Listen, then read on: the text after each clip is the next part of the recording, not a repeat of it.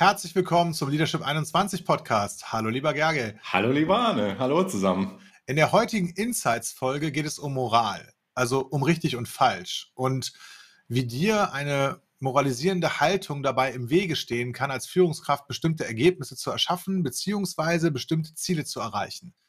Und wir beziehen uns in dieser Highlights-Folge, nein, in dieser Insights-Folge, ja, ähm, auf die letzte Folge zum Thema Boss versus Leader. Und in der Diskussion um richtige und falsche Führung äh, schwingt die Vorannahme mit, dass es äh, richtig und falsch oder gut oder böse oder gut oder schlecht, ähm, also als ob das eine sinnvolle Kategorie wäre, nach der man Führung beurteilt.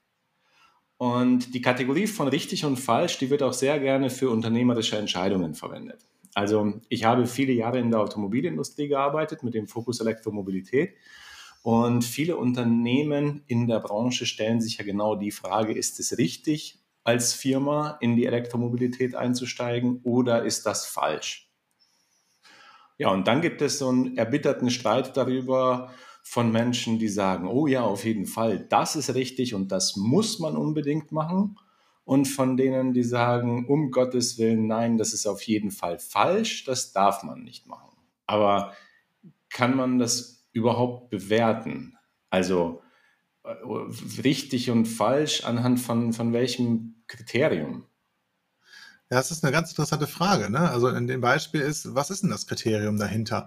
Also ist es der Umsatz, für den das günstig oder ungünstig ist, das Investmentrisiko, der Umweltschutz, der Gewinn, ja, und, und um welchen Horizont geht es? Ist das kurzfristig relevant oder richtig oder falsch? Oder auf fünf Jahre gerechnet oder auf zehn Jahre gerechnet?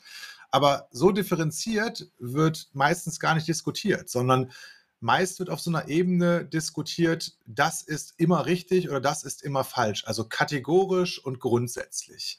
Und viel spannender ist die Frage oder ist es sich die Frage zu stellen, funktioniert die Art und Weise, wie ich führe, für das gewünschte Ergebnis? So, und dafür erstmal, was ist überhaupt das gewünschte Ergebnis? Also Erreiche ich die Ziele meines Unternehmens oder die Ziele, die ich mir selbst gesteckt habe, durch eine Art und Weise, wie ich das Team führe? Oder erreichen wir unser Ziel nicht? Und das ist dann das, das ist dann das Kriterium, das du für dich ranziehen kannst. Konkretes Beispiel aus dem Unternehmensalltag. Wie viele Informationen brauche ich denn eigentlich, um eine Entscheidung treffen zu können? Und einige sagen da, ja, 80 Prozent, ne, das reicht.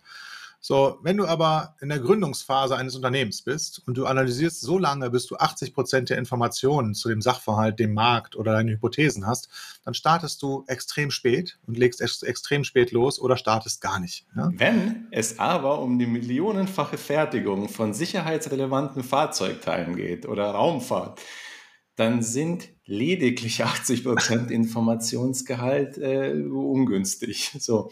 Und das Gleiche gilt auch also quasi die, die, die gleiche Frage gilt dann auch für, lässt du das Team entscheiden als Führungskraft oder triffst du die Entscheidung selber? Oder äh, musst du dich als Führungskraft mit den fachlichen Themen des Teams auskennen oder hältst du dich da komplett raus? Also Moral, ne?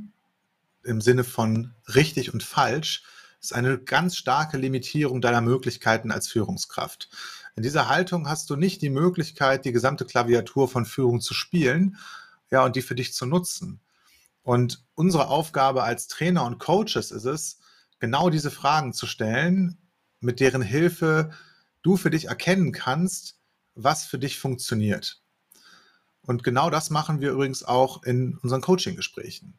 Also wir beleuchten mit dir gemeinsam Probleme und Fragestellungen mit dir und finden mit dir gemeinsam heraus, was dir bisher im Weg stand und lösen das dann mit dir. So, und wenn du mit bestimmten Themen in deinem Führungsalltag an Grenzen kommst, dann buche sehr gerne ein Coaching-Gespräch mit Arne oder mit mir. Und die Kontaktdaten, ähm, die findest du in den Show Notes. Und wir wünschen dir eine wunderschöne Zeit und bis zum nächsten Mal. Ciao, ciao. Bis zum nächsten Mal. Ciao.